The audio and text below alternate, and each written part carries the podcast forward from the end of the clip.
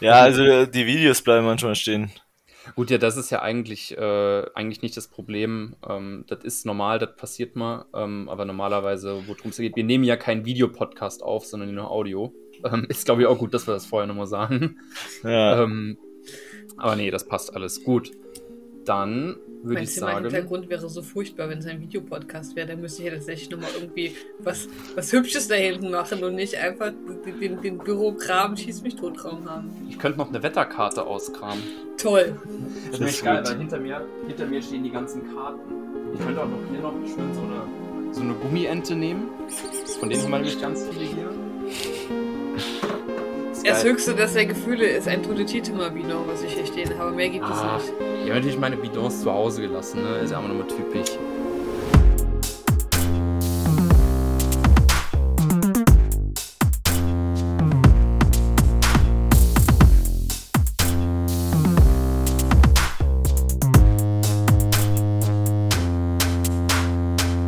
Ja, grüezi zusammen. Ähm, wir sind's mal wieder, die Full Kit Wankers. Ähm, und wir begrüßen euch ganz herzlich zu unserem, ja, ich würde es mal Deutschland to Recap nennen. Ähm, ich glaube, bevor wir, bevor wir richtig reingehen, müssen wir uns natürlich erstmal ein bisschen ähm, rechtfertigen, dass die letzten Wochen nicht so viel gekommen ist. Aber uns hat auch das reale Leben ein bisschen eingefangen. Hier ist Tim für euch am Mikrofon und ich bin natürlich nicht alleine, denn ich habe die liebe Lena noch mit mir. Halli, hallo. Ja, und wir haben es schon so ein bisschen angekündigt, wir wollen heute ähm, über die Deutschland-Tour sprechen endlich ja mal wieder ein Etappenrennen auf deutschem Boden, nachdem wir jetzt die ganzen Eintagesklassiker so ein bisschen hinter uns gebracht haben. Und ich würde mal sagen, reden wir eigentlich nicht lang um heißen Brei herum, denn wir machen das Ganze nicht alleine. Wir haben uns nämlich mal gedacht, komm, Deutschland-Tour ist ja eigentlich ein besonderes Rennen, laden wir uns einfach mal jemanden ein, der mitgefahren ist. Und deshalb, ähm, wir sind heute zu dritt hier in unserem Wagen und ich begrüße ganz herzlich unseren lieben Gast vom Alpecin-Team, Henry Ulich. Grüß dich. Vielen Dank für die Einladung. Ich freue mich hier zu sein und äh, Servus an alle da draußen. Jawohl, das geht doch schon mal gut los. Und ich glaube, wir, wir können ja gleich mal mit der mal das Ende ein bisschen vorwegnehmen. Du hast die Deutschland-Tour jetzt natürlich in den Beinen. Wie, wie hat es dir denn gefallen, ähm, nochmal auf heimischem Boden zu fahren? Ja, gefallen hat es mir eigentlich relativ gut. Ähm, sportlich bin ich hinter den Erwartungen zurückgeblieben, hinter meinen eigenen Erwartungen. Und das Team war jetzt auch nicht so gut unterwegs wie sonst üblich. Ähm, wir haben zwar unser Bestes gegeben, aber irgendwie hat es am Ende nicht so richtig geklappt. Aber vor allem die letzten beiden Etappen waren halt von der Stimmung krass. Ähm, in Freiburg, die ganzen kleinen Dörfer, das ganze Dorf stand einfach immer draußen. Dann standen mal in einer Ecke auf einmal 500 Zuschauer. Das ganze Dorf hat sich versammelt und jeder hat einfach abgefeiert, egal ob man Radsport schon vorher äh, angeguckt hat oder nicht das Dorf stand einfach da und dann war einfach eine richtig geile Stimmung und ich glaube, das hat eigentlich jeder Fahrer genossen, so vor allem die Deutschen, weil es dann schon relativ ungewohnt ist, so im eigenen Land so viele Zuschauer zu haben. Ja, natürlich. Wie, wie war es so im Wheelie äh, Schauensland hochzufahren? Ja, es war ein bisschen äh, zu schnell. Ähm, ich hatte gehofft, dass die Jungs auch die Kamera draufhalten, weil ich habe die schon von Weitem gesehen. Und äh, ich bin dann auch nochmal beim Ziel Wheelie gefahren. Hat dann leider keiner drauf gehalten und dann natürlich in Stuttgart auch nochmal äh, in der letzten Runde, keine Ahnung, 200 Meter vom Abschlussberg. Da gibt's auch ein äh, YouTube-Video, glaube ich, so ein ganz kurzes. Und dann hat sogar noch ein Israel-Fahrer mitgemacht hinter mir und hat auch noch ein Video gezogen. Also. Die ultimativ wichtige Frage jetzt: Wann kommt der Wheelie-Contest gegen Max Walscheid? Das ist eine gute Frage. Äh, planen wir schon länger. Ähm, ich habe noch gar keine Strecke rausgesucht. Ich glaube, es ist auf jeden Fall möglich. Ich will es in der Zeit und die Kilometer von ihm schaffen, weil er ist ja 1, irgendwas Kilometer gefahren in fünfeinhalb Minuten und ich will einfach beides äh, besser machen. Und dann haben wir uns schon überlegt, brauchen wir natürlich auch einen Kameramann, der und noch einen Autofahrer. Und äh, ist ein bisschen schwierig zu organisieren, aber das hoffe ich, dass es dieses Jahr auf jeden Fall noch online kommt. Ja, geil. Ja, ähm, also wir haben es schon mal gehört, wir haben hier den Weedy-König der Deutschland-Tour bei uns. Und wenn wir schon über die Deutschland-Tour reden, würde ich sagen, steigen wir einfach mal ganz normal ins Rennen ein, denn wir haben ja ähm, vier Etappen auf dem Papier, aber davor gab es natürlich noch einen Prolog, äh, 2,6 Kilometer in äh, Weimar. Und ich glaube, bevor wir überhaupt ins, ja gut, Renngeschehen kann man schlecht nennen, weil es halt im Endeffekt ein Zeitfahr waren, ähm, fragen wir einfach mal, bevor wir nochmal hier irgendwie über die Strecke philosophieren, der, der sie einfach gefahren ist. Henry, wie war denn so der Prolog? Der Prolog ähm, war schnell, hügeliger als gedacht. und äh, ziemlich kräftezehrend. Also ich glaube, ich habe bestimmt 15 Minuten danach gebraucht, um mich wieder einzubekommen und die Lunge hat auch am nächsten Morgen noch gebrannt. Also da musste jeder komplett tief gehen. Ähm, ja, und man sieht auf, auf dem Video nicht so richtig, dass es auch nach dem Start leicht hochging, bevor die Abfahrt kam. Und ich zum Beispiel habe mir da erstmal schön die Lichter ausgeschossen. Und man denkt, äh, drei Minuten ist relativ kurz, aber wenn man mal dann in den drei Minuten ist, dann merkt man, wie lang das dann hinten raus wird und äh, wie viel man dann da auch noch verlieren kann. Ja, du konntest dich ja dann erholen in einem ganz besonderen Stuhl erstmal. Wie hat's dir im Hot Seat gefallen? Genau, das war eigentlich so auch das Ziel. Ich bin ja als erster vom Team gestartet, also relativ früh und dann die TV-Übertragung hat noch nicht begonnen. Daher wusste ich, wenn ich äh, die Bestzeit fahre, dann schaffe ich es vielleicht doch noch ins Fernsehen und dann, ja, war natürlich unglaublich cool, da mal kurz sitzen zu dürfen, eine Kamera auf sich gerichtet zu haben und auch so das hintenrum mitzubekommen, wie viele Leute sich dann eigentlich um einen kümmern. Da gibt's dann eine, der holt dich ab, begleitet dich zum Hotseat. Beim Hotseat gibt's dann auch nochmal einen, der dann Getränke bringt und so weiter und noch einen Anweiser. Also es war eigentlich schon mal cool, so eine Erfahrung zu machen und zu sehen, wie es hinter den Kulissen auch ausschaut. Wie ist es dann eigentlich auch? Das, das muss doch schon so ein bisschen auch so ein kleiner Push fürs Ego sein, wenn es den Olympiasieger von 2016 braucht, um dich nochmal aus diesem Hotseat zu verdrängen. Du hast ihn ja, glaube ich, dann an Greg van Avermaet verloren, ne?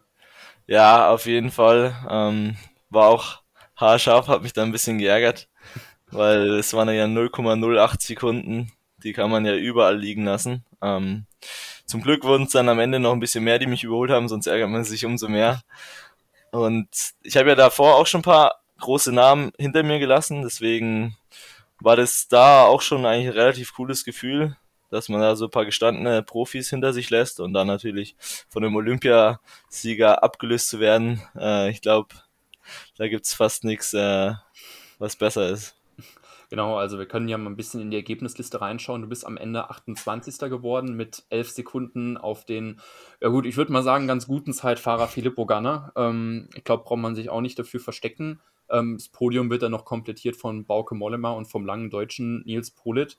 Ähm, wie hast du das, das Rennen dann so noch danach erlebt? Oder wie, wie ist das dann? Weil die Sache ist ja die, die meisten, die uns zuhören und wir, wir sind ja keine Radprofis. Ähm, wie, wie ist es dann eigentlich so in dem Zielbereich, wenn man dann auch zum Beispiel nochmal guckt, okay, jetzt kommen lang, lang nach und nach so die Fahrer von meinem Team rein. Wie erlebt man dann eigentlich so ein Zeitfahren oder gerade so ein Prolog?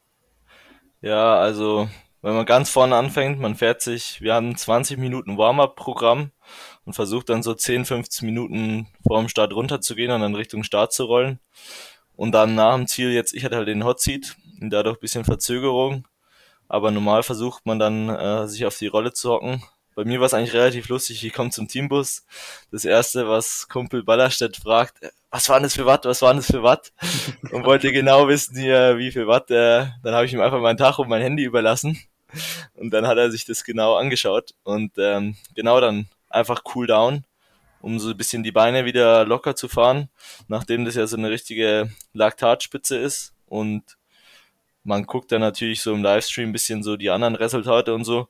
Aber am Ende des Tages will man noch eine Massage und dann sind wir, nachdem drei im Ziel waren, relativ früh mit einem Auto abgereist. So 50 Minuten vor Ende des Prologs oder so. Und dann habe ich quasi im Auto noch das Finale geguckt und ähm, genau, dann ging es halt zurück und dann fangen halt die ersten drei schon mal mit einer Massage an, damit es dann auch zeitlich klappt, weil es war ja auch relativ spät. Ich glaube, wir sind da um 19, 19, 20 irgendwie so ins Hotel angekommen.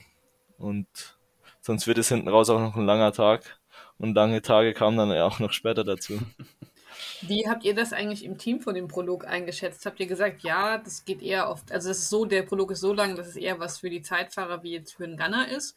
Oder habt ihr gesagt, hm, die Sprinter haben ja doch äh, die größeren Chancen? Oh, da vom Prolog gibt es eigentlich gar keine Ansage. Da macht halt jeder Sportler das, was er für richtig hält. Ähm, es, Prolog ist halt auch, man muss es halt auch lieben oder auch mögen. Und da gibt's halt auch Leute im Team, die sagen, ist halt ein Prolog, der ist jetzt da. Ich versuche mein Bestes, aber es ist jetzt nicht so, dass ich mich darauf freue, sondern ich muss es halt einfach machen.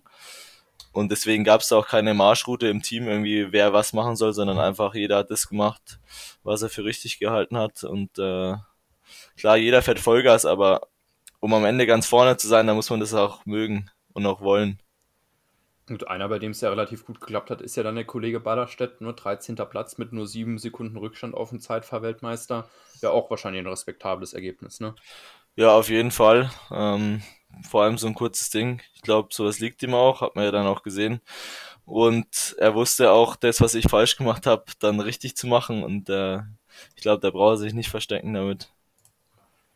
Gut, dann würde ich sagen, da haben wir auch mal unseren kleinen Prolog in diese Folge ähm, mal so ein bisschen abgeschlossen. Ich glaube, wir können einfach mal eine, ähm, eine, eine, Zwischenfrage oder eine Zuschauerfrage jetzt mal, oder Zuhörerfrage, Zuhörerinnenfrage, äh, wir sind ja hier Audio, nicht visuell. Ähm, ich meine, du fährst ja normalerweise hauptsächlich im Development-Team. Und deshalb, da fragt uns der liebe Kollege Peter von unseren englischen Kollegen vom Quicklink Podcast, ähm, wie integriert seid ihr eigentlich als Fahrer vom Dev-Team in das Hauptteam? Ich meine, du bist ja auch schon vorher Rennen im Hauptteam ähm, gefahren, haben wir beide ja auch schon live gesehen, ähm, wie du fürs Hauptteam gefahren bist. Ähm, wie, wie ist denn da so die, die Synergie oder so die Zusammenarbeit zwischen den beiden Teams? Also, man muss erstmal unterscheiden, im Devo-Team hast du so zehn Crossfahrer, die halt einfach nur die Straßensaison so als Vorbereitung oder so ein bisschen als Spaß nutzen. Und dann hast du so drei, vier, ich glaube jetzt mittlerweile fünf reine Straßenfahrer.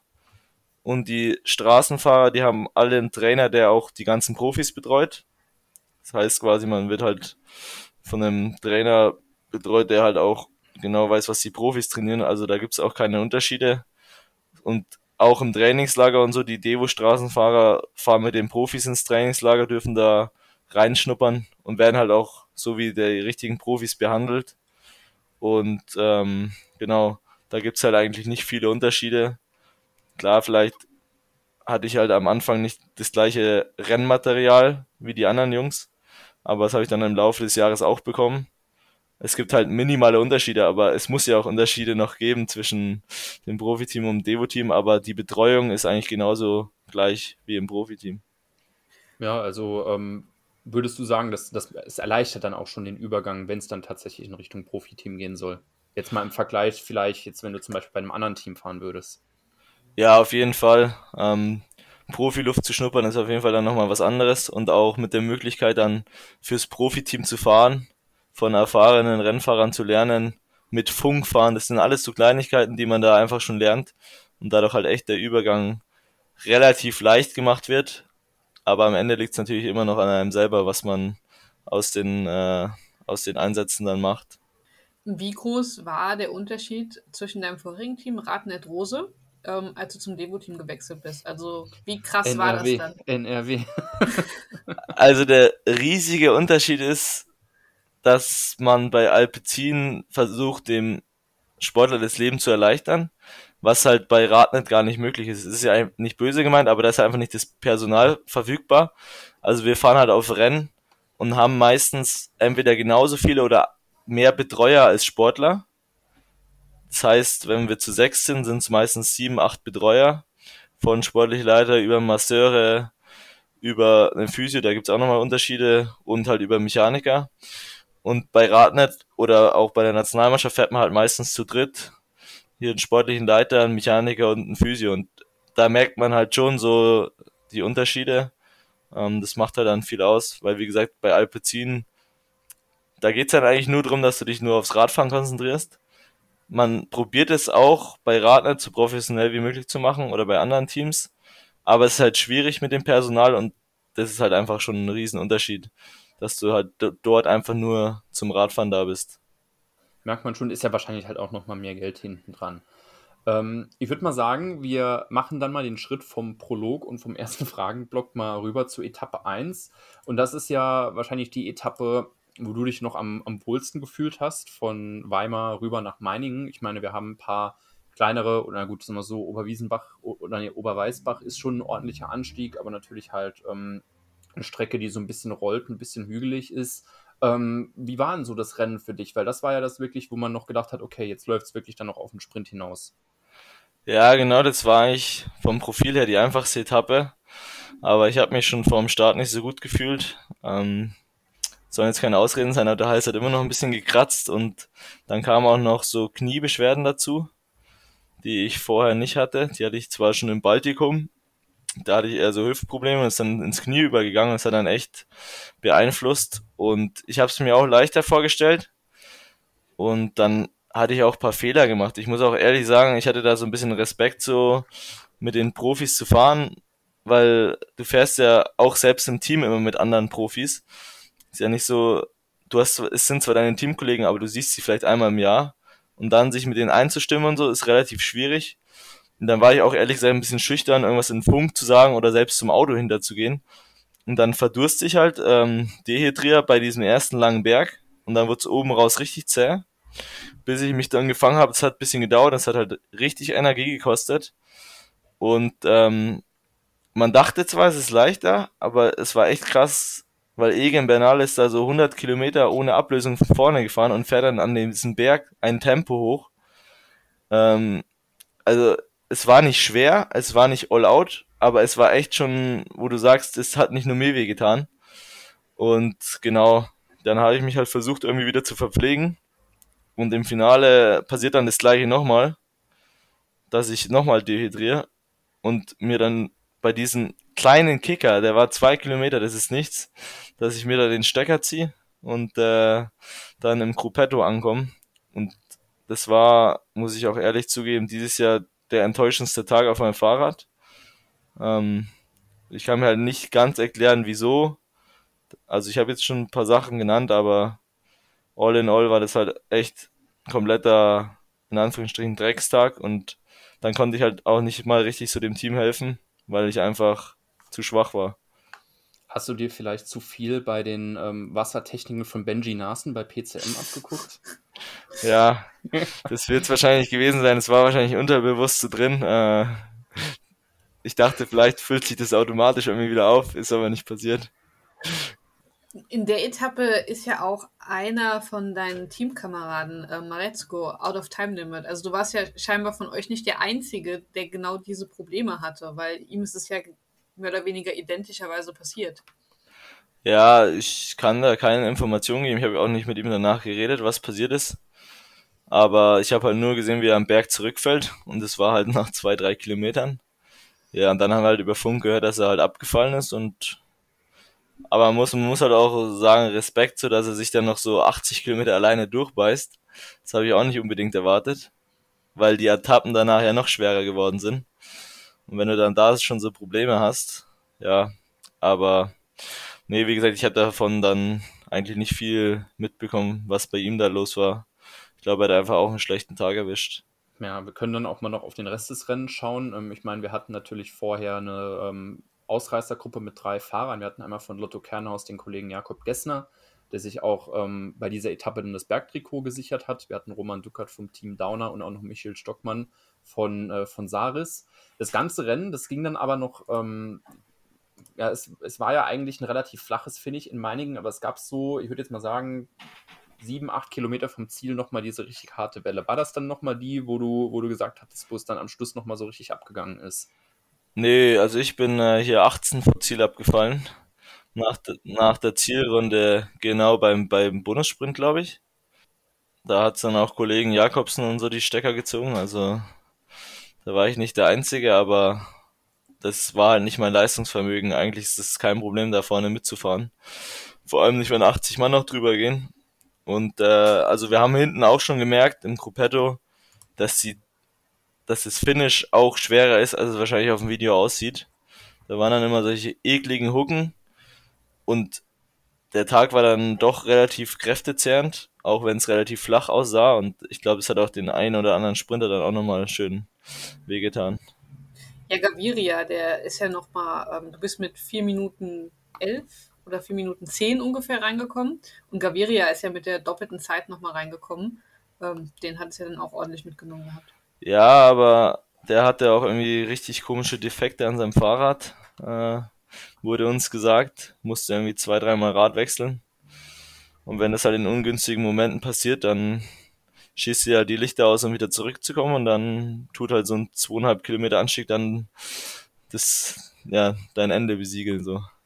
Ja, das Finale der Etappe, das war dann ein bisschen hektischer Sprint, der dann ähm, im Endeffekt von Caleb Youn gewonnen wurde, ist ja auch nochmal was, wenn man merkt, okay, gut, ich, ähm, ich fahre in einem Rennen mit, wo dann auch nochmal Caleb Youn dann auf einmal dann das Ding gewinnt.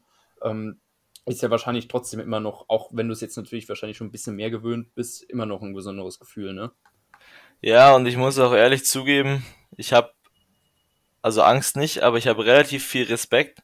Das war dieses Jahr mal weniger, aber irgendwie bei der Deutschlandtour, ich habe mich nicht so richtig getraut, neben den großen Namen zu fahren. Und dadurch hatte ich auch ähm, in den wichtigen Anstiegen und so immer Positionsschwierigkeiten. Und ja, also ich weiß wie gesagt nicht, wieso das im Kopf war, weil bei anderen Rennen wie Tour of Hungary oder so hat es dann auch geklappt. Da waren ja genauso große Namen am Start, aber irgendwie so, vielleicht weil es im eigenen Land war oder so, ich hatte auf jeden Fall übel Respekt und das hat dann am Ende auch Energie gekostet. Aber ist natürlich immer was Besonderes, mal selbst mit Jakobsen. Europameister-Trikot, eines der schönsten Trikots. Ist einfach so ein nices Gefühl, mal so neben dem fahren zu können. Das ist ja tatsächlich, da diskutieren wir immer viel drüber. Äh, sehen die Trikots dann in echt tatsächlich immer noch besser aus? Wir sind jetzt hier übrigens im Modeblock unseres, unseres Podcasts angekommen. Also ich muss sagen, so, so Profi-Trikots, die sehen halt wirklich nochmal besser aus wie im Fernsehen. Das ist einfach nochmal so eine andere Farbe. Deswegen ist es ja auch immer besonders, wenn man mal die Profis hautnah erlebt, weil es einfach dieses Gefühl einfach komplett anders ist, weil alles nochmal anders ausschaut. Nochmal farbenfroher und ja, jetzt geht's wirklich in die Mode hier rein. Lieblings, äh, wenn wir beim Modeblock sind, was ist dein absolutes Lieblingstrikot? Kann Gegenwart oder auch Vergangenheit sein? Mein absolutes Lieblingstrikot. Ja. Ich muss sagen, eines meiner besten Trikots, was mir gefällt, sind deutsche Meistertrikots. Je nachdem, was der, was das Team dann daraus macht, aber so bei Bora oder so, das ist echt nice anzusehen. So ganz klassisch weiß mit dann mit den Streifen in der Mitte. Genau, ich hatte auch schon mal die Ehre, äh, sowas zu bekommen. Also es gibt in meinen Augen fast nichts Besseres. Klar, Weltmeistertitel und so, die Trikots sind auch schön, aber so das deutsche Meistertrikot finde ich auch richtig schön. Die Weltmeistertrikot kannst du ja jetzt inzwischen sogar am Decathlon kaufen. das war witzig, weil ich war mal, ich war vor ein paar Wochen war ich im Decathlon und ähm, um mir irgendwie, ich glaube, ähm, Schläuche zu kaufen für meine Reifen ähm, und sehe dann auf einmal nur, wie dieses Weltmeistertrikot vor mir hängt und habe mir nur gedacht, so, soll ich das jetzt wirklich machen? Ich habe mich dann dagegen entschieden. Ich habe dann nur so, so ein Halstuch oder so gekauft. ähm, habe es dann offiziell getauft, weil ich hier Weltmeister im Shitposten bin. Aber ähm, nee, ich denke, ist ja, ja, ich meine natürlich so zwischen hinter so einem Trikot hängt ja immer noch ein gewisser gewisser Wert hinten dran, dass man sich das ja erkämpft hat. Ist das auch so dein Ziel, irgendwann mal auch in der Eliteklasse in den Trikots rumzufahren? Ja, ich glaube, ein Jahr in einem Sondertrikot ist immer was Besonderes. Ähm, selbst mal in einem lila Trikot starten zu dürfen, ist ja schon alle Ehren wert. Aber wenn man dann so ein Jahr so ein Trikot tragen kann, das sind eigentlich schon schöne Ziele, ja. Also, wenn es mal klappt, dann wäre es natürlich super, aber es ist noch ein weiter Weg bis dahin neben äh, Sondertrikot Europameister, Deutscher Meister, welches Rennen willst du in deiner Karriere unbedingt mal gewinnen? Das ist auch eine schwierige Frage. Es gibt eigentlich viele schöne Rennen. Äh, ich glaube, ich habe gute Zukunft bei den Klassikern, aber ich bin noch nie so richtige gefahren. Deswegen kann ich das nicht so unbedingt sagen, aber so Paris-Roubaix oder so, das wäre eigentlich schon mal ein Ding zum Gewinnen das passt tatsächlich zu, weil wir haben eine relativ ähnliche Frage bekommen von Kalito. Also ich denke mal, das ist jetzt der ähm, Name, deshalb gehe ich einfach mal auf Karl Sinsen vom Ad ab. Ähm, ist Paris-Roubaix dann auch das Rennen? Also die Frage ist, welche Rennen würdest du denn gerne so in den nächsten Jahren fahren? Steht da Paris-Roubaix wirklich ganz oben? Boah, das ist auch eine schwierige Frage. Das habe ich mir eigentlich gar nicht überlegt. Also mein Ziel wäre einfach mal generell den Sprung zu den Profis schaffen und allein auch kleine Rennen oder jedes World Tour Rennen ist einfach was Besonderes, wenn man da starten könnte. Also ich habe jetzt da kein Ziel zu sagen, ah, ich will jetzt in zwei Jahren Paris-Roubaix fahren, sondern ich glaube, allein schon den Sprung zu schaffen wäre was Besonderes und dann mal ein World Tour Rennen zu fahren, das wäre schon mal ein gutes Ziel. Hamburg nächstes Jahr vielleicht? Kannst ja schön mit, mit Marco Haller nochmal um den Sieg betteln. Na, nächstes Jahr wird es leider noch nichts. Also dann dann gehen wir mal von, von Hamburg nochmal zu zum dem deutschen Rennen zurück, über das wir eigentlich reden, über die Deutschland-Tour. Wir haben jetzt die Etappe 1 ähm, und den Prolog schon hinter uns gelassen. Gehen wir mal weiter zur Etappe 2. Ähm, von Meiningen nach Marburg. Im Allgemeinen auch nochmal ein bisschen so viel rollendes Terrain, aber dann am Schluss nochmal mit ein paar giftigen Anstiegen mit dem Hasenkopf und, ähm, und nochmal Marbach hoch. Ähm, was war, wie, wie war so die Planung bei euch für dieses Rennen? Habt ihr dann gedacht, okay, gut, ähm, da können wir vielleicht jemanden über die Hügel schicken? Wie, wie seid ihr in das Rennen reingegangen? Ja, genau. Der Plan war für Alex Krieger zu sprinten, wenn es zum Sprint kommt, weil er eigentlich auch eine relativ gute Form hatte. Ähm, ja, und dann der Tag war eigentlich relativ langweilig. Ähm, also äh, Radrennen ist nicht immer so spannend, wie es manchmal im Fernsehen aussieht oder vielleicht wie man bei der Fernsehübertragung nur die letzten eineinhalb Stunden sieht. Äh, ich muss auch zugeben, ich habe ordentlich äh, gegähnt. Im Rennen, das passiert eigentlich nicht so oft. Und ähm, in den Pulsbereichen, in denen wir uns bewegen, habe ich mich sonst vorher auch noch nie im Rennen bewegt. Dafür wurde dann äh, die letzten eineinhalb Stunden von dieser steilen Bergwertung aus umso härter gefahren. Und ähm, ja, da haben wir halt auch wieder Positionsprobleme.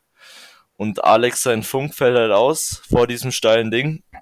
Und da hat er zu uns gemeint, er glaubt, jetzt geht's richtig ab. Und da hatten wir uns einfach noch nicht gefunden. Und da wir es auch nicht gehört haben, ist kein anderer davon ausgegangen, dass es da richtig abgeht. Und dementsprechend sind wir dann auch auf Posis reingefahren, wo es dann äh, schwer wurde. Und dann war ja so eine Windkantensituation, da kommen wir eigentlich alle relativ nochmal zurück, aber sind dann halt schon relativ kaputt. Und dann geht's, bevor es Marbach reingeht, geht's ja auch nochmal diesen zweieinhalb Anst Kilometer Anstieg hoch. Und ja, da beißen wir halt alle. Ich glaube, Tobi rettet sich da noch mit drüber. Und kurz vor der Kuppe, ich weiß nicht, 300, 400 vor Ziel, sah es bei mir auch noch aussichtsreich aus. Kurz hinter Christoph, weil der ja auch schon abgefallen war. Und dann zieht sie mir halt nochmal einen Stecker. Und ähm, dann war das für mich persönlich auch gegessen. Aber wir hatten so 15 Sekunden bei der Zieldurchfahrt. Und wir waren 30 Mann, glaube ich. Davon sind fünf Mann durchgegangen. Also geht ja jeder mit durch. Dann kommen wir an, weil die zwei Abschlussberge, die waren nicht so steil wie der Berg davor. Das waren mehr so Rollerberge. Und da ist halt kein einziger aus dem Feld abgefallen. Das heißt, wenn wir da wieder rangefahren wären, ähm, dann wären wir alle mit vorne angekommen und hätten vielleicht auch als Team was ausrichten können. Aber dann gab's hinten irgendwie einen Spezialisten, wenn man es so nennen kann, Ben Tullet, hatte, glaube ich, defekt, war dann bei uns in der Gruppe. Und anstatt, dass er seine Power verwendet, mit uns ranzufahren, attackiert er unsere Gruppe und kommt äh, 30 Sekunden später wieder zurück und schafft natürlich nicht den Anschluss, aber zerruppt halt unsere Gruppe komplett und attackiert dann nochmal, anstatt dann wirklich mit uns zusammenzuarbeiten. Und dann war am Ende Schicht im Schacht und wir sind nicht mehr rangekommen. Genau, und ja, Tobi wird dann, glaube ich, Elfter. Das ist unser bestes Resultat leider in der Deutschlandtour. Ja. ja. Tobi wird Elfter.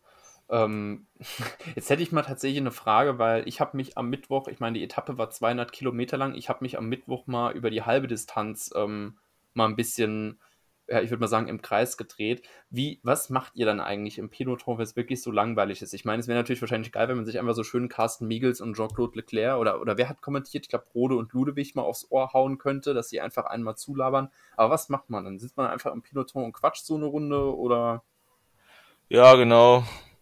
Boah, man, man tut mal eine Toilettenpause einlegen, kommt dann wieder ganz entspannt zurück. Äh, fährt man ein bisschen nach vorne, nach hinten, guckt man ein bisschen die Landschaft an, hofft, dass es nicht regnet, weil da war es auch mal nass von unten. Ähm, nee, und dann viele Deutsche waren da, also ich habe schon gute Gespräche geführt, aber man musste halt echt aufpassen, dass die Konzentration nicht verloren geht, weil sonst kann es halt echt böse enden. Mal schnell ein Sturz ist es äh, schnell geschehen, vor allem bei so langen Etappen. Ich glaube, wir sind ja über fünf Stunden gefahren und ähm, ja, man versucht dann irgendwie sich so die Zeit ein bisschen im Fahrerfeld totzuschlagen, bis es dann wieder losgeht.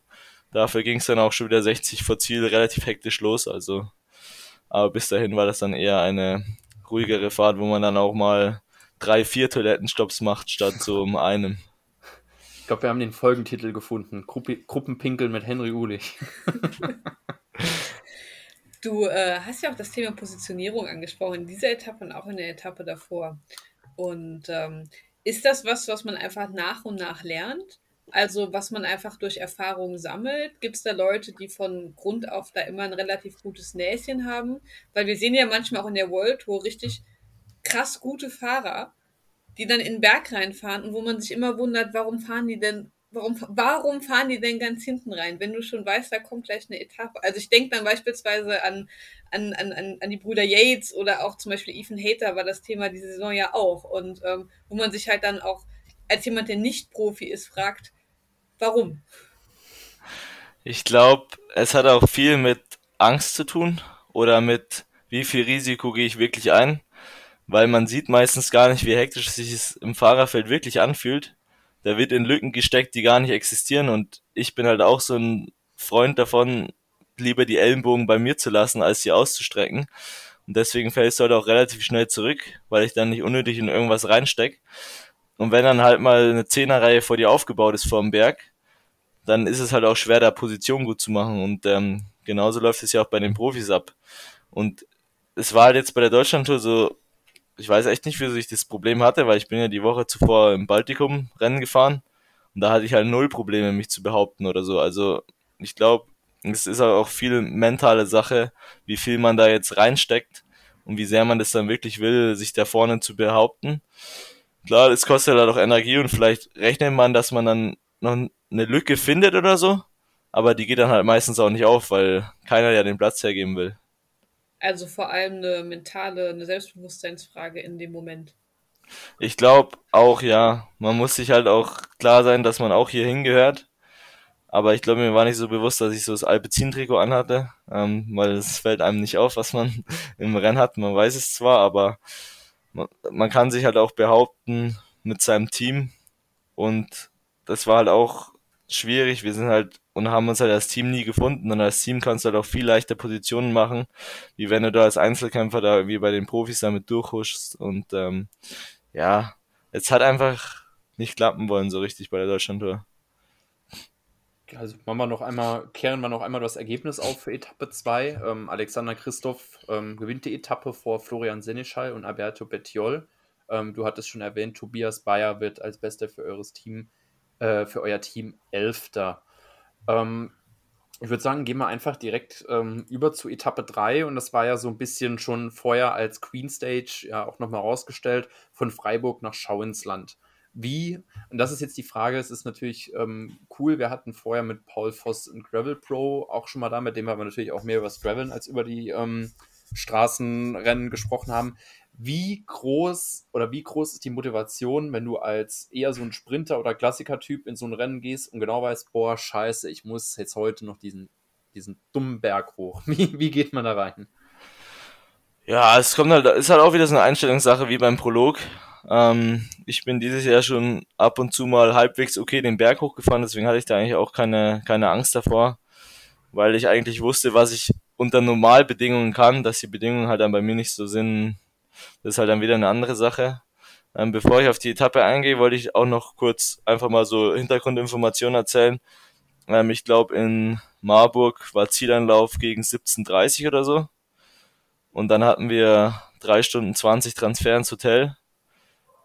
Und ich glaube, wir waren um 21 Uhr im Hotel. Dann noch Massage und das Abendessen gab es erst um 22 Uhr. Ähm, also ist jetzt nicht so gut gewesen, aber man muss den Organisatoren auch lassen. Die haben uns halt dann am nächsten Tag erst um 14 Uhr oder so starten lassen. Also da bleibt dann in der Früh noch mal genügend Zeit zur Erholung. Nee, genau. Und ähm, die Etappe beginnt wie die anderen Etappen. Fluchtgruppe wird direkt weggelassen und dann ähm, ist es mehr so ein Rollen. Aber da war ich auch wieder relativ gut Zug da.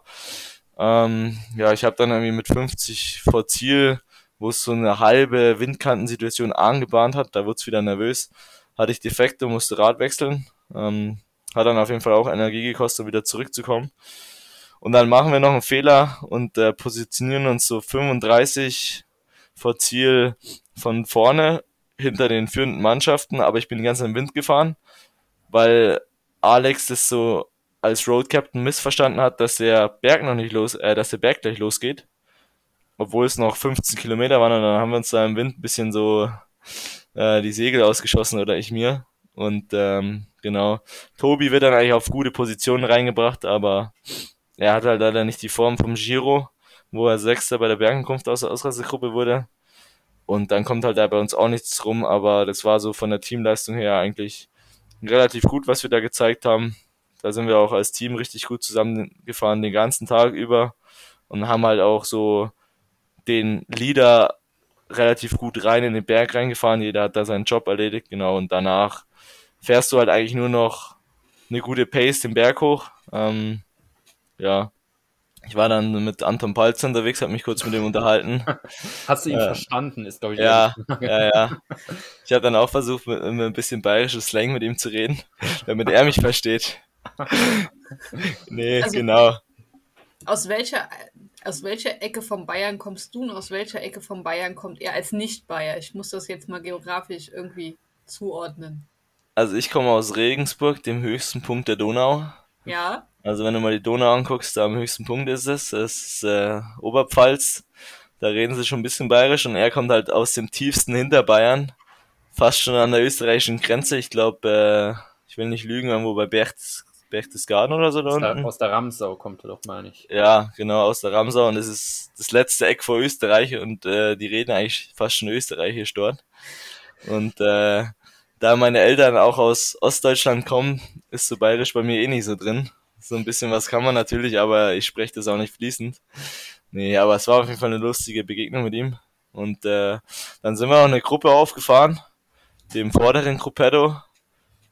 Und äh, ich wäre dann auch noch gern schneller weitergefahren, aber ich dachte, ach komm, bleib jetzt hier sitzen mit Roman Bardet und so ist auch keine schlechte Sache. Aber so vom Gefühl her hätte ich da auch noch schneller fahren können, aber das bringt ja dann auch nichts, ob man dann jetzt 10 oder 12 Minuten verliert, das interessiert dann am Ende des Tages auch keinen mehr. Also die Gesellschaft hat ja schon mal gepasst. Wie, wie war jetzt wirklich nochmal, wir, wir hatten ja tatsächlich noch ein paar Twitter-Bekanntschaften bei uns am, am Berg, die ja auch gesagt haben, dass es wirklich wahnsinnig war. Wie waren so die Stimmung, wenn du da dann, du, na gut, durch Spalier, wahrscheinlich im Gruppetto vielleicht dann eher noch ein bisschen weniger, aber wenn du da wirklich dann den Berg hochfährst und dann von, von den ganzen Leuten noch angeschrien wirst, so, ja.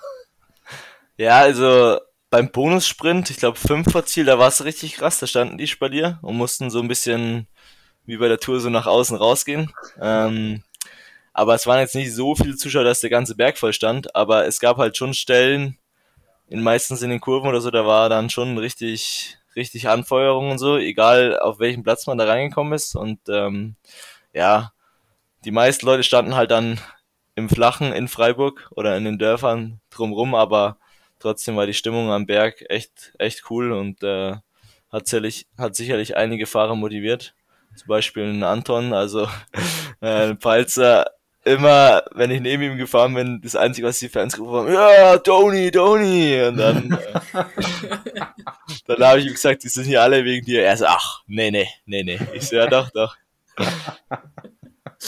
Toni, Toni, jawohl. Was ist eigentlich so, so die witzigste Story? Vielleicht jetzt nicht unbedingt bei der Deutschland-Tour, aber die dir mal gerade vielleicht auch mit Fans oder einfach nur so im Feld bei, bei so einem Rennen passiert ist? Eine witzige Story. Ja. Na, da fällt mir gleich einer ein in Ungarn. Ähm, Verpflegungszone. Also Jakobsen, eh im Rennen super Typ, äh, super korrekt. Auch bei der Deutschlandtour so eine ähnliche Situation passiert. Auf jeden Fall das gelbe Trikot angehabt und ähm, fängt auf einmal an, so im Feld so zu jubeln. So, äh, winkt die ganze Zeit so richtig wild rum. Dann fange ich übel an zu lachen und dann sagt er halt auf Holländisch zu mir, ja, die haben mich auch schon mal übersehen im Führungstrikot und äh, dann, also da hatte ich echt, echt gute Lacher im Rennen. Ähm, ja, Jakobs ein super korrekter Typ. Gibt es da echt wirklich so, so ein paar verrückte Vögel auch nochmal auch noch im Peloton, wo du sagst, oh, mit denen fahre ich immer gerne, weil du weißt du genau, okay, gut, heute habe ich noch mal ein bisschen Spaß? Ja, bei der Deutschlandtour waren es vor allem meine alten Teamkollegen ähm, von Radnet Rose Team, die jetzt auch alle getrennte Wege gegangen sind dieses Jahr weil wir einfach die letzten zwei Jahre so eine richtige als Gruppe zusammengeschweißt sind und wir viel Blödsinn zusammen gemacht haben. Ähm, genau. Und das ist einfach immer wieder cool mit denen und dann mit denen hat man richtig viel Spaß dann auf dem Rad. Da gibt's ein paar Insider-Witze oder so und genau. Ich glaube, einen können wir tatsächlich abfragen. Das war nämlich noch eine Frage, die, die wir bekommen haben vom Lieblingsaccount äh, der Radsportjournalisten von Bota Hansklo. Und da wurde nämlich gefragt, hat schon jemand bei Alpecin den Cyclocross Portal YouTube-Kanal entdeckt und grüßt Mathieu dich eigentlich schon mit Krise Wochenende Uhu? oh, wie cool. äh, nee, also wenn man es grob sieht, ich glaube Maurice Balaschet kennt man YouTube-Kanal. Also wird er quasi entdeckt. Nee, ähm, ich tue da ja jetzt nicht werben oder so. Der ist auch leider ein bisschen inaktiv zurzeit, weil ich keine Ideen habe. Genau. Äh, nee, mit Mathieu habe ich nicht so viel zu tun. Ähm, ist jetzt ein kleiner Flex. Äh, ich habe mal mit ihm Fortnite gespielt, aber ich glaube, ich glaube, äh, ich glaube, ich war ihm zu schlecht und seitdem, äh, seitdem spielt er nicht mehr mit mir. Genau. Okay, aber, also, aber du hast mit ihm Fortnite gespielt. Also ich glaube, der Flex ist gar nicht mal so klein, wie du behauptet hast. Ja, und das Lustige ist, äh, wenn man denkt, wie krass er im Radsport ist, so spielt er auch. Also echt krass. Okay, was haben wir heute gelernt? Mathieu van der Poel spielt Fortnite. Interessant. Mathieu van der Poel spielt sehr gut Fortnite. Aber ja. es verwundert mich dann auch irgendwie nicht. Das wäre so, hättest du mir, also ich hätte jetzt nicht gesagt, dass er unbedingt Fortnite spielt, aber wenn er Fortnite spielt, hätte ich mir vorgestellt, dass er ziemlich gut Fortnite spielt. Ja, da gibt es auch ein paar lustige Stories. Äh, also er hatte auch mal so ein Gaming Travel Laptop oder so und nimmt den dann auch mal mit und zockt dann halt mal einen Tag vorm Rennen äh, auf seinem Gaming Laptop Fortnite. Ziehst du ihm dann wenigstens bei PCM die Hosen aus? Äh, schwierig. Ich spiele auch nicht so viel PCM zurzeit. Ähm, nee. Und vor allem nicht äh, mit, mit dem eigenen Team. Das ist, das ist nichts für mich. Ah. Wenn mit anderen Fahrern. Das wäre auch irgendwie komisch. Also ich glaube, das wäre nicht so. Also vor allem sich selber zu spielen wäre doch auch total. Nee, ich glaube, das wäre mir zu weird. Na, das ist nicht so schlimm. Also da sieht man so, David Gaudu hat, glaube ich, auf Twitch eine eigene Serie wie er mit sich selber da so im FDG Devo Team anfängt und dann äh, immer besser wird. Also so als Serie oder so wäre das eigentlich schon mal lustig. Oder dann auch mal so zu sehen, äh, wie du im Vergleich zu den echten Resultaten stehst. Ob das so möglich ist, äh, die Rennen mit der echten Startliste im, im PCM dann nachzuspielen und auch die Resultate einzufahren, das ist eigentlich, glaube ich, schon mal interessant zu sehen. Also wissen, wissen wir, was als nächstes dann wahrscheinlich auf dem, auf dem YouTube-Channel dann passiert. Erst die Wheelie Challenge und dann wird noch, noch PCM Challenge mit, mit, mit dir selbst gespielt. Off-Season-Content. Ähm, ja, Off-Season-Content, genau. Wir dürfen das Geschäftliche nicht vergessen. Wir müssen natürlich noch, noch erläutern, wie Etappe 3 zu Ende gegangen ist. Also, ähm, das war ja dann an Berg wirklich ein Ausscheidungsfahren, das dann von Adam Yates gewonnen wird, der dann auch äh, damit die Gesamtführung übernimmt vor Peo Bilbao und Mari, äh, Mauri van Sevenand. Ähm, GC sieht dann in dem Moment genauso aus, Yates vor Bilbao und Van Sevenand, bevor es dann in den letzten Tag ging, nämlich Etappe 4 äh, von Schiltach nach Stuttgart. Und ich glaube, bevor wir da in die Etappe reingehen können, können wir eigentlich erstmal fragen, hast du deinen Wahoo wiederbekommen? Nein, leider nicht. Ähm, ich persönlich habe das Gefühl, dass ein übereifriger Fan ihn eingesteckt hat und ihn jetzt behalten hat. Ähm, ich meine, so schwer ist es nicht, den wiederzufinden. Da steht mein Name drauf, äh, nicht wiederzufinden, wiederherzugeben. Jeder weiß, wem er gehört. Und ich habe das auch direkt durchgefunkt. Und der, der Teamwagen hat dann angehalten an der Stelle, wo es war. Und normal reichst du den dann den Tacho wieder. Hat keiner gemacht. Und jetzt ist er weg. So, an dieser Stelle nochmal Suchaufruf. Ähm, falls ihr diese Folge hört und Henry Ulichs äh, und Henry Ulichs Wahoo habt, meldet euch bei uns. Ähm, wir können den dann gerne diskret und anonym weitergeben. Ja, ich würde sogar auch noch was hergeben, also so sehe ich das nicht, dann springt auch mal noch ein Trikot oder so raus, also. Also habt ihr jetzt sogar noch. Aber das wäre auf jeden Fall super cool, äh, wenn der wiederkommt, weil einstecken ist, ist nicht so cool. Ist schon Gibt's. ziemlich assi, wenn man den nicht wiedergibt. Und ein Trikot ist doch viel cooler als ein Wahoo. Also, Leute, falls ihr das hört und ihr habt jetzt ein schlechtes Gewissen, weil ihr den Henry selbst gehört habt, dann gebt ihn dem wieder. Ja, aber ich muss auch sagen, ich bin schon ein bisschen selber schuld. Ähm, ich hatte nämlich wieder mal Durst und ich wusste, dass bei der Verpflegung nur einer vom Team steht. Und dann habe ich äh, vom BDR die Physio gesehen, die ich kenne, und ich habe gesehen, dass sie noch fünf Verpflegungsbeutel hat, aber es waren nur noch vier bei uns in der Gruppe, glaube ich. Und dann habe ich meine Hand ausgestreckt und der Verpflegungsbeutel war so schwer, dass er halt gegen den Tacho springt, äh, schwingt und dann springt der ganze Wahoo ab. Und äh, ja, da hatte ich zwei Flaschen, aber kein Tacho mehr. Wie, wie viel packen die dann in ihren Beutel rein? Das würde mich jetzt mal interessieren.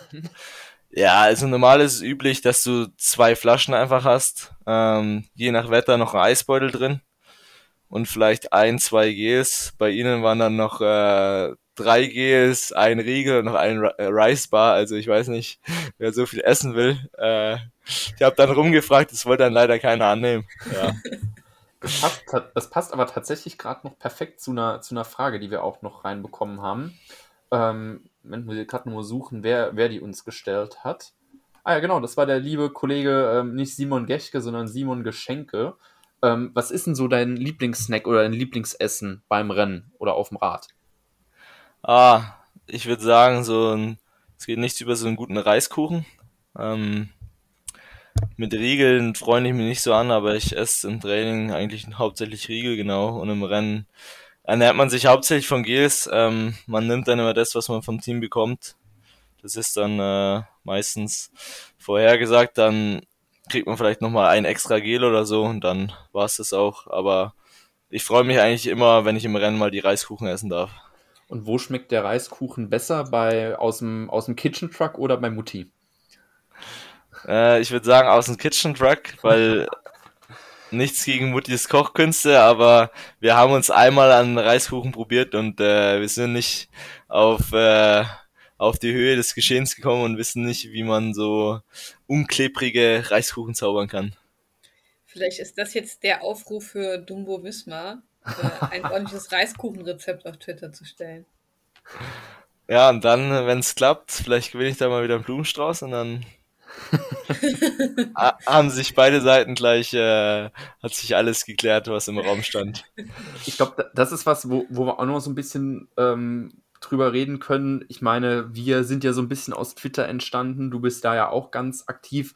Wie ist das eigentlich, wenn man sich so in dieser, in dieser Bubble so ein bisschen bewegt? Ähm, vor allem, wenn du noch weißt, dass, da, dass deine Mutti auch noch so ein richtiger Bubble-Star ist. wie, wie ist das dann, wenn man diese Vogel-App öffnet und genau weiß, oh Gott, was geht denn heute schon wieder ab? Also ich muss jetzt sagen, äh, vielleicht leider für einige Zuhörer, ich distanziere mich gerade von sozialen Medien und dadurch auch leider von Twitter. Ähm, aber es ist einfach richtig geil. Also was da rausgehauen wird an Sachen. Also wenn du mal schlechte Laune hast, du gehst auf Twitter rein in die Bubble.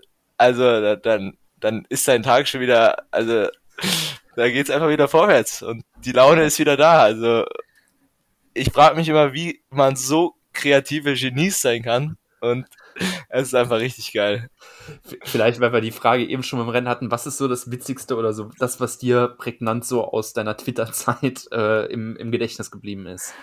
Na, das Geilste ist einfach, äh, zum Beispiel Alpecin haut ein Line-Up raus und auf einmal sind da zehn Kommentare mit seinem eigenen Namen.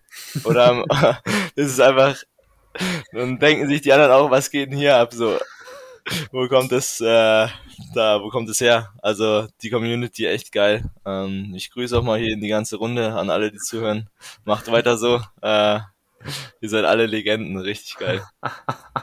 Also, ne, und siehst du, bist bei uns gelandet. Also, hat, hat doch irgendwas. Aber ich meine, guck mal so, wenn du jetzt sagst, okay, ich will von Social Media weg, ich meine, verstehe ich. Wir versuchen eigentlich alle von Twitter wegzukommen, aber niemand bekommt es hin.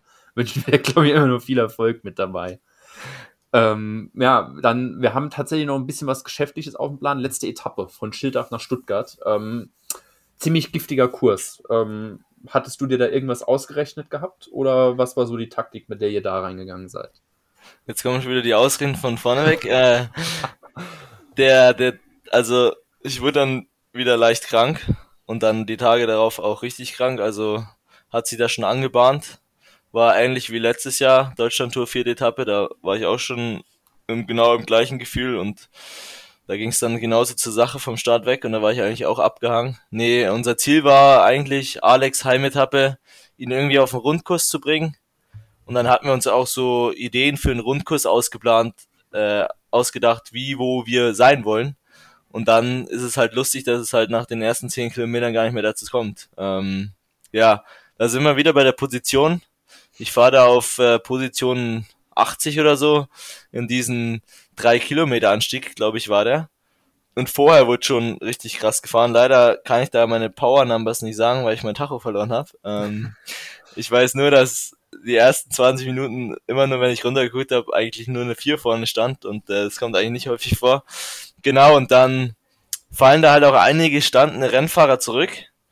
Und man dachte zuerst so, das ist so eine Situation, das Feld fährt jetzt zwar hart drüber, aber die warten, bis die Gruppe steht und dann erstmal Pinkelpause oder so. Und dann kommen wir zurück. Und so war es dann erstmal die ersten 50 Kilometer nicht. Wir hatten dann immer eine Minute Rückstand, mal 1,30 und wir sind hinten voll gefahren, alle 50 Mann, Alexander Christoph mit dabei, jeder ist mit durchgegangen, Jakobsen, alle. Und wir kommen nicht näher und dann hörst du über Funk, ja zweieinhalb Minuten, ja drei Minuten. Und dann fragt Alex, wir sind gerade alle Vollgas gefahren, sicher, dass es nicht kürzer geworden ist? Nee, wird nicht kürzer. Ja, und dann äh, war das eigentlich eine relativ rasante Fahrt, selbst für die hintere Gruppe, bis auf den Rundkurs, weil es hat sich rausgestellt, ähm, man durfte nur sechs bis sieben Minuten Rückstand haben, glaube ich. Und sonst wären wir gestoppt worden vor dem Rundkurs. Was dann passiert, wer weiß keiner. Letztes Jahr wurden wir ins Tagesklassement genommen. Dieses Jahr wissen wir es nicht. Und vor allem Jakobs Trikot war dann gefährdet vom Gessner, der immer noch im Bergtrikot war. Und ähm, dann sind alle halt trotzdem voll mit durchgekreiselt. Und dann sind wir da halt, also wie gesagt, keiner versteht, wieso wir nicht näher gekommen sind. Also was die da vorne veranstaltet haben müssen. Und ich habe mir die Videos angeschaut, eigentlich ist ja der Ineos hauptsächlich von vorne gefahren. Ähm, die sind dann zu dritt schneller gefahren als wir zu 40 oder so da hinten. Nee.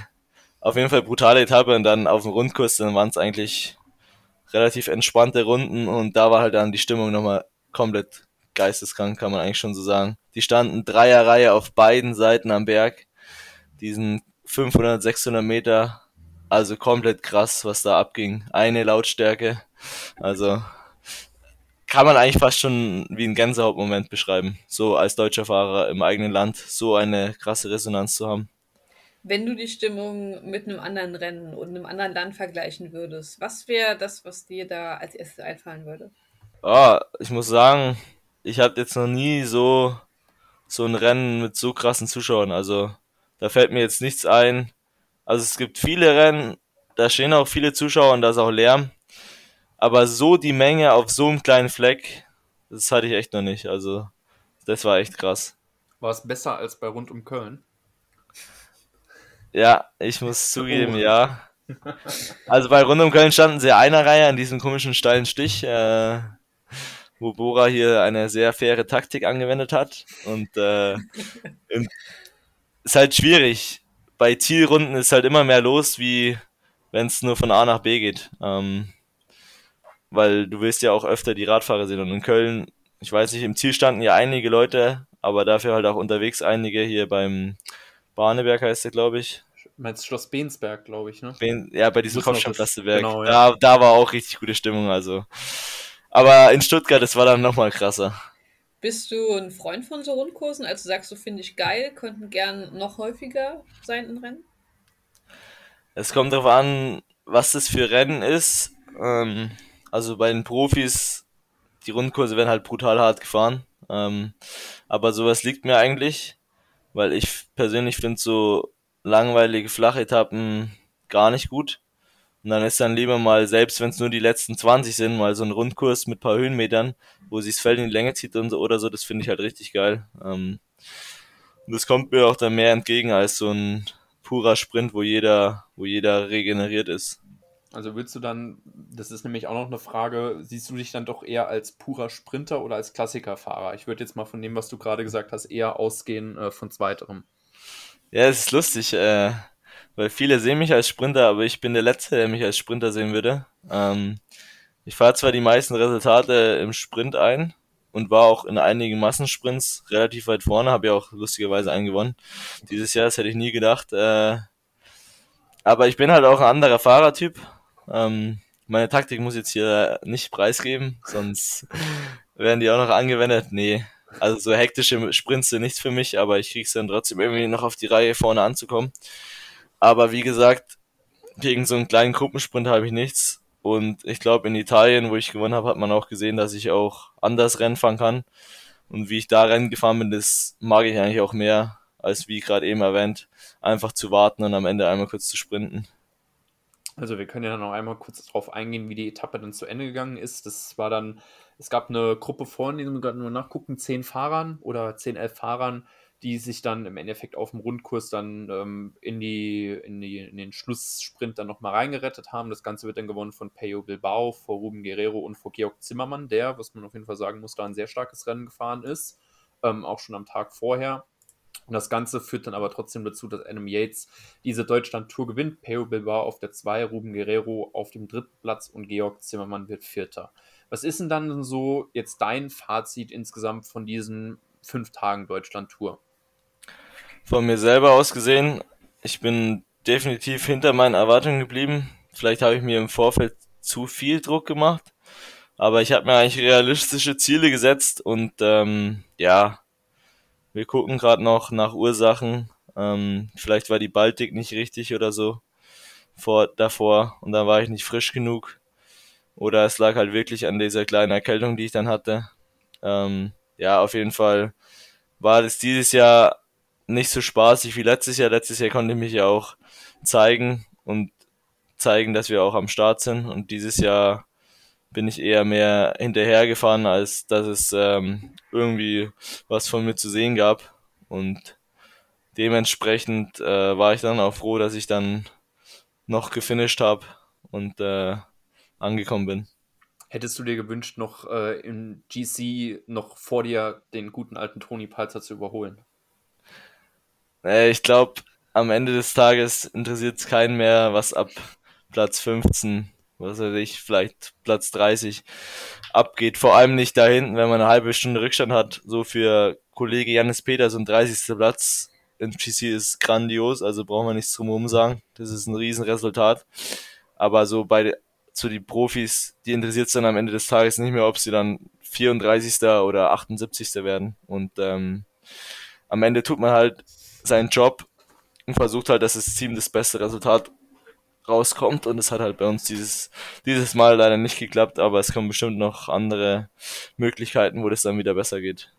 Gibt tatsächlich dazu noch eine, eine Frage ähm, und die passt auch so ein bisschen, weil ich sehe nämlich, dass der Kollege Ballerstedt nur 80. geworden ist. Ähm, du bist ja auf der 74 ins Ziel gekommen und da ist die Frage, wer hat denn eigentlich den dickeren Motor von euch? Du oder Baller? Ja, ich würde schon sagen, äh, Baller. Ähm, der hat ja auch doppelt so viele Rennen oder so gefahren wie ich dieses Jahr. Und man muss auch sagen, wenn man mal allein ein World Tour Rennen fährt, dadurch kriegt man halt richtig krasses Standgas. Ähm, ich glaube, das fehlt mir ein bisschen und ich stand dieses Jahr auch noch nicht so gut im Training. Äh, viele Ausfälle und da ist der Motor einfach noch nicht so da wie bei Maurice, auch wenn das Resultat da was anderes sagt, aber wie gesagt, jeder hat jetzt seine Aufgaben und er ist halt dann einfach am Berg äh, noch langsamer hochgefahren als ich, deswegen war ich dann vor ihm. Ähm, tatsächlich hat auch noch jemand ähm, gefragt, was, was ist denn dann, weil wir gerade von Training sprechen, was ist denn dein Lieblingsort fürs Trainingslager? Fürs Trainingslager oder generell zum Trainieren? Das ist die Frage. Äh, wir gucken, Lieblingsort für, hier wird äh, vom lieben Kollegen Max Maul extra nach äh, Trainingslager gefragt. Aber grundlegend Trainingsort interessiert uns auch. Also Trainingslager, wenn ich mich jetzt schnell festlegen müsste, würde ich sagen, entweder Südtirol oder im Allgäu. Ähm, also Mallorca ist auch schön, aber da war ich schon relativ oft. Äh, da komme ich auch gerne hin, aber jetzt, wo ich mich wirklich drauf freuen würde, wäre mal wieder nach Südtirol oder nach, ins Allgäu zu fahren. Ähm, da sind jetzt zwar nicht die Monsterberge, aber ich brauche auch keine Monsterberge, sondern die Landschaft macht auch viel und ähm, mein Lieblingstrainingsort ist eigentlich bei mir zu Hause im Bayerischen Wald. Äh, da gibt's jeden Tag eigentlich immer noch neue Strecken zu erkunden. Und ähm, es macht einfach richtig Spaß, so, so richtig idyllisch, ruhig und ja, weg von der Großstadt. Einfach, da kann man einfach die Natur genießen. Und äh, da freue ich mich immer, wenn ich da reinfahren kann können wir tatsächlich noch eine Frage, die, noch die, die letzte ähm, Frage noch aus der, unserem Zuhörerpult noch mit dazu packen. Ich glaube nämlich, unser Kollege, lieber Kollege Flattermaus, der kommt ja auch dort unten aus dem schönen Bayern, ähm, der braucht nämlich noch einen Tipp. Ähm, welcher Biergarten im Großraum Regensburg ist denn eigentlich dein Liebster? Äh, ich glaube, ich war in Regensburg noch nie im Biergarten.